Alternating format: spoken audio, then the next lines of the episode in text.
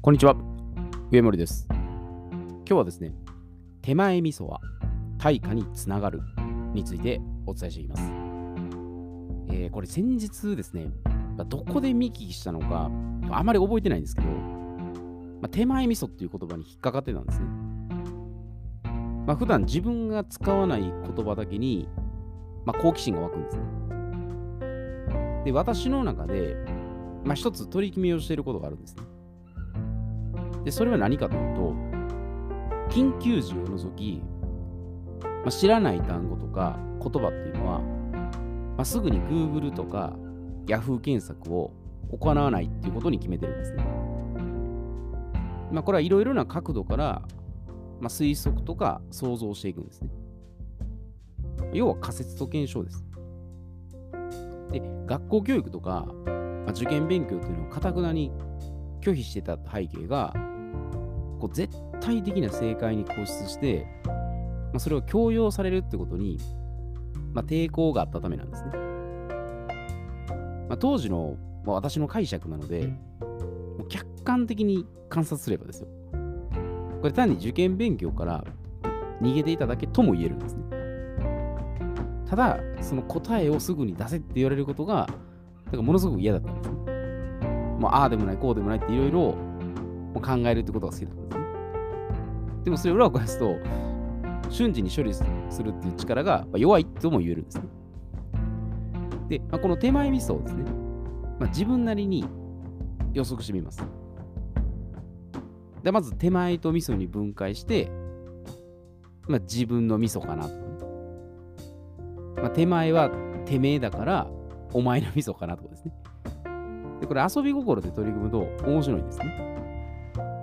で、この手前味噌が対価につながるっていうこのタイトルを、まあ、自分、もしくはお前の味噌が対価につながるっていうふうに、まあ、咀嚼していくんですね。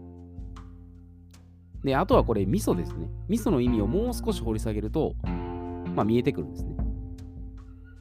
で、味噌はまあ食べ物のこの味噌の意味と、カタカナで味噌というふうに表記する場合があるんですね。まあ、和食でなんかこう決め手となるのは、醤油が味噌だ。というふうに、何々が味噌だといった事例で、まあ、特徴とか、ポイントの意味として使われることなんです。で、これらをま踏まえると、手前味噌が対価につながるということから、まあ、自分の特徴が対価につながるというふうになって、まあ、自分の強みが衰えに影響していくと。まあ、そういうふうに意訳するってことに、ま、連想させていくんですね。で、なんとなくですよ。こう全体像がつかめてきたので、まあ、ここからですね、まあ、検索したり、辞書で調べていくんです。まあ、もう一ひねり、二ひねりしてもいいんですけど、まあ、時間も一応測りながらですね、こうやっていくと、まあまあ効率はいいですね。で、手前味噌っていうのは、まあ、意味なんですけど、これ自分で自分を褒めること。まあ、自慢っていう意味ですね。で、かつてみ味噌っていうのは、まあ、自家製で自分が作った味噌を互いに自慢し合ったことから、まあ、できた言葉。で、類語が自画自賛ってことなんですね。まあ、要するに自慢していること。まあ、そういうことですね。で、これあの使い方の、まあ、事例なんですけど、手前味噌ですがと、手前味噌ながらと、手前味噌で恐縮ですがで、まあ、これ3通り一応あるんですね。で、手前味噌ですがって使うと、手前味噌ですが、私たちの研究チームは国内でトップ5に入りますとか。手前味噌ですが、我が社のセールスマンは全員英語で対応できます。で、今度は手前味噌ながらですね。この事例でいくと、手前味噌ながら、まあ、私の息子は有望な野球選手で、甲子園優勝の経験もあります。まあ、手前味噌ながら、我が社の最先端技術は世界1位です。で、こう最後の手前味噌で恐縮ですがを使うと、手前味噌で恐縮ですが、お菓子が美味しくできたので、いかがでしょうか？と。手前味噌で恐縮ですが、幼少期の好奇心が生かされ、この度の開発につながっています。まあ、こういった感じで使っていくんですね。で文章としては、まあ、丁寧かつ謙虚に表現されてるんです。だから長所をもうダイレクトに言うんじゃなくて、ちょっとオブラートに包みながらですね、手前味噌って言葉を入れることで、ワンクッション置く状態ですね。で、これ上記の意味を踏まえると、手前味噌が大河につながるっていうのが、まあ、自画自賛、自慢することは大河につながるというふうになっていくんですね。で、これ正しいですけど、注意しておきたい観点があるんです。えそれは、セルフイメージを高めることが悪いのではなく、まあ、自画自賛、自慢を必要以上にやりすぎないってことなんです。で、セルフイメージは、これ人間、自分がどういうイメージを持ってるかってことなんで、最初はですよ、アイデンティティを確立するところが始まるんです。自分の存在意義を打ち出してで、そこから周囲と打ち解けていくんですね。で、これ私の場合で例えると、まあ私、自分っていうところからスタートして、まあ、大和民族、まあ、大阪人、日本人、で、アジア人、地球人とかですね、こういうふうにどんどんどんどん広げていくんですね。で、アイデンティティを広げていって、ダイナミックにですね、複数の視点で考えるってことです。で、ある程度、まあ、その自己肯定感ですね。体得できたら、今度は自戒して、まあ、戒めて引き締めていくってことです。まあ、要するに、心の中で自己肯定と内観とか内政のバランスを取るってことです。で、まあ、自己肯定感をこれ無視すると、まあ、ネガティブ思考とか、ネガティブ感情中毒に、まあ、汚染される可能性はあります。ずっと否定的なことばっかりを言い続けたり、もしくは恐怖とか不安を煽る情報とかですね。最近のニュースとかほとんどそうですね。恐怖をひたすら煽って怖がらせて、なんかあの、怯えさせるってですね。こういう事態が起こったらこうだろうって、こうだろうこうだろうばっかりをずっと言い続けるってことですね。まあ、そしたらあれ、うつとか、やっぱ精神的に病んでいくんです。で、だから私は個人的に、あの、その自己肯定感をですね、無理にですけど、意識する必要はないと思ってます。だから変にそれを逆転させようとしてね、自己肯定を今度出さなければいけないってなると、またおかしな方向行くんですね。だ変な言ったのはポジティブ思考ですね。ですると、何が起こるかというと、まあ、あの、山登りとかですね。最近で海の事故とかもあるんですけど、何も考えずに突っ走っていく。あまりにも極端な楽観主義ですね。で、これは危ないです。だからニュートラル状態が一番いいんです。中庸で、で、まあ、その感謝するって気持ちがあれば、自然体でいられるんですよ。だから無理に肯定しなければいけないとか、否定しなければいけないっていう、その偏りをすること自体が結構そもそも問題なんです。なので、その自己肯定感を今度これ意識しすぎるとどうなるかというと、その自意識過剰ですね。あとは天狗になるとか。で、何度も言うこう自分は知っている。俺は知っていると。で、自分はその意見に反対だと。何でも反対すると。自分の意見以外は採用しないとか。信じられ信じられないとか。自分の意見だけが絶対正しいと。そう思い込んでしまうんですね。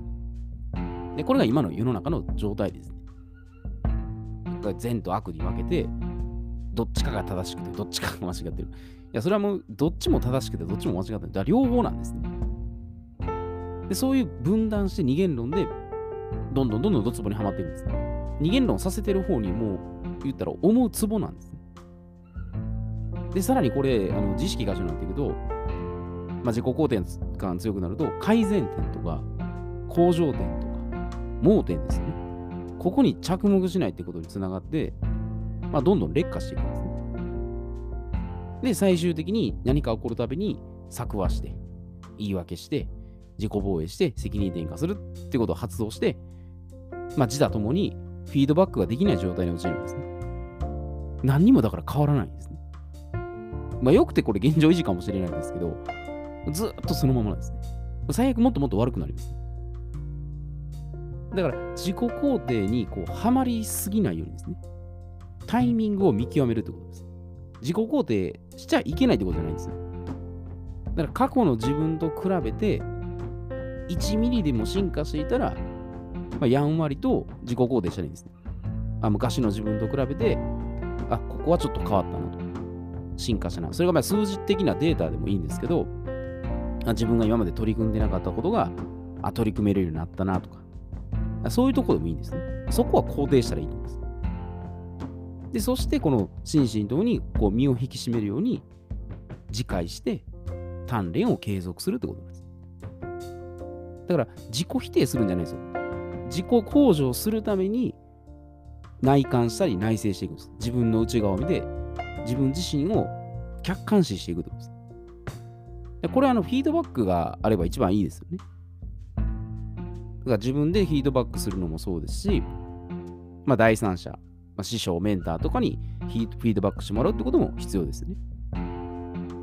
だから手前味噌っていうのをこう連呼する時間をやめてですね、フィードバックする時間に当てた方が、まあ、有意義なんです。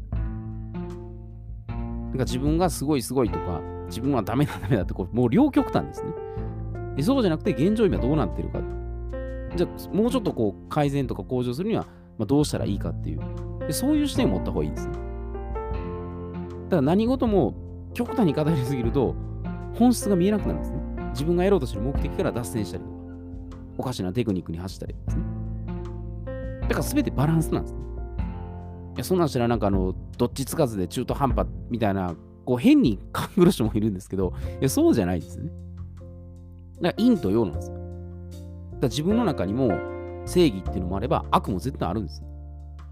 でそれを自分だけは正義だとか、自分だけは悪だとか、もしくは相手は絶対悪でこっちが正義だって決めつけるのももうおかしな話ですね。もう人間なんで、まあ、いいんであり、陽であるんですね。まあ、それは世の中、やっぱり悪い人もいるかもしれないですけど、基本はやっぱり善人だと思うんですよ。でそれを極端に変な方向に考えすぎると、またそのそういう方向にやっぱり陥ってしまうんですね。だかバランスをとって、自分がちょっとこう脱線しそうになったら、やっぱり戒めてですね。でちょっとこういうふうにあの落ち込みそうになったら、あこういう自分もいいところあるなとかですね。でそういうふうに見つけてですね、あの自分でやっぱりセルフコントロールしていかないと、まあ、いつまででも誰かにこうやってもらうとかですね、何かにこうしてもらわないといけないっていうね。いやもちろんその第三者の必要なんです。ねフィードバックで必要なんですけど、やっぱその依存、極端なやっぱこれも依存しすぎるってなるんですね。だから中立でうまく中用しながらフィードバックをして、で客観的に分析していけるようにできたらいいんじゃないかなというふうに思います。えー、では今日はこれで失礼いたします。